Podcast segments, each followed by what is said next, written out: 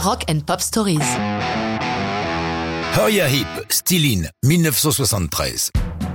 Dans cette première partie des années 70, ça va plutôt bien pour les londoniens de Uriah Heep. Leur cocktail envoûtant de rock progressif avec certaines chansons dépassant le quart d'heure, mélangé à des guitares hard rock à grand renfort de pédale wah leur vaut une belle notoriété, sans oublier la voix remarquable du chanteur David Byron et la touche sensible du clavier Ken Hensley qui amène de la finesse dans ce monde de brut. Dans ces années 70, on ne plaisante pas sur le rythme des sorties de disques. La créativité des musiciens est à un zénith, la vente de disques aussi. Si bien qu'alors qu'ils viennent de sortir un album live, enregistré à Birmingham en janvier 73, les voici déjà au travail pour le suivant, leur sixième album studio, Sweet Freedom, enregistré entre juin et juillet 73 au légendaire château d'Hérouville, au nord de Paris, le Honky Château comme dirait Elton John, le studio français qui fait courir le monde entier.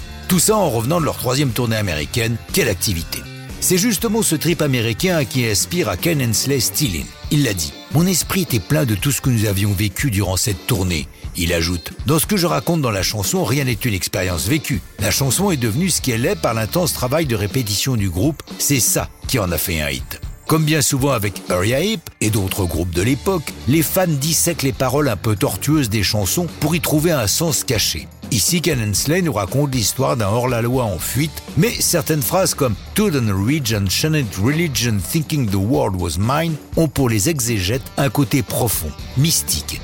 Bien que Hensley ait déclaré à maintes occasions qu'il n'y ait aucun sens profond dans Stealing, ajoutant prudemment quand je l'ai écrite, laissant ainsi la porte ouverte au fantasme.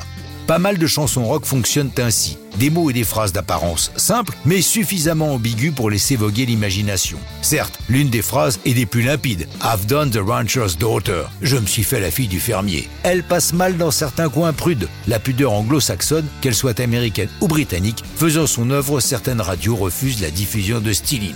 Ce single et l'album sont de nouveaux succès pour Uriah Heep.